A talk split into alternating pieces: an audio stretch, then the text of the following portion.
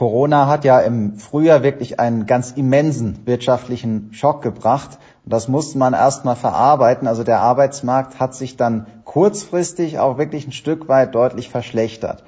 Aber insgesamt, da ist die Arbeitsmarktreaktion doch ziemlich begrenzt geblieben. Also auch die Entlassungszahlen, die haben sich schnell wieder normalisiert.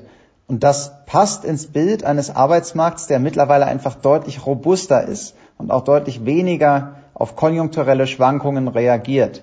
Der wesentliche Grund liegt darin, dass die Betriebe ihre Arbeitskräfte halten. Die sind einfach viel, viel knapper, als das noch vor vielleicht 10, 20 Jahren der Fall gewesen wäre. Und deshalb hält man an seinen Leuten fest. Und auch die Stabilisierungsmaßnahmen haben natürlich gewirkt. Also vor allem hat dieses Halten über den massenhaften Einsatz von Kurzarbeit funktioniert. Und wir müssen sehen, im Moment ist die Pflicht zum Insolvenzantrag ausgesetzt. Die Insolvenzfälle liegen sogar unter Vorjahr, was in so einer schweren Rezession natürlich leider unplausibel ist. Sobald diese Pflicht wieder eintritt, wird es deutlich mehr Insolvenzfälle geben, aber noch ist nicht klar, in welchem Umfang das der Fall sein wird. Wenn wir auf den Arbeitsmarkt schauen, dann sehen wir, die Entlassungszahlen, die haben sich schnell wieder normalisiert.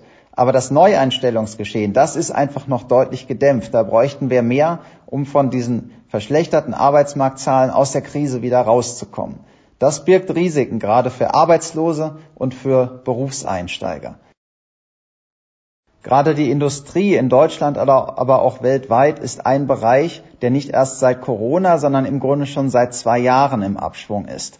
Die haben also mit einer längeren Rezession zu kämpfen. Corona kam noch hinzu. Also wir müssen jetzt leider erwarten, dass es da auch noch etwas längerfristig Stellenabbau geben wird. Im Verkehrssektor, da geht es mittlerweile wieder aufwärts, aber gerade im Luftverkehr zum Beispiel muss man auch wirklich mit längerfristigen Folgen rechnen. Gastgewerbe und Einzelhandel waren Bereiche, die kurzfristig sehr stark betroffen waren. Dementsprechend geht es gegenüber dem April jetzt auch wieder aufwärts. Aber auch hier wird man damit rechnen müssen, dass die verbleibenden Einschränkungen und auch zum Beispiel die digitale Transformation wirklich noch längerfristig auch am Arbeitsmarkt sichtbar sein wird.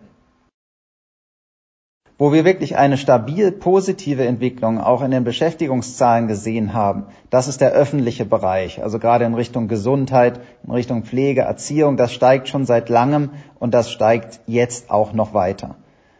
Profitiert hat definitiv auch der IT-Bereich, also der Schub für die Digitalisierung hat äh, zu einer starken Nachfrage, zum Beispiel nach Online-Services, nach Remote-Kapazitäten und Ähnlichem geführt. Das ist deutlich sichtbar und wird die Digitalisierung noch weiter voranbringen.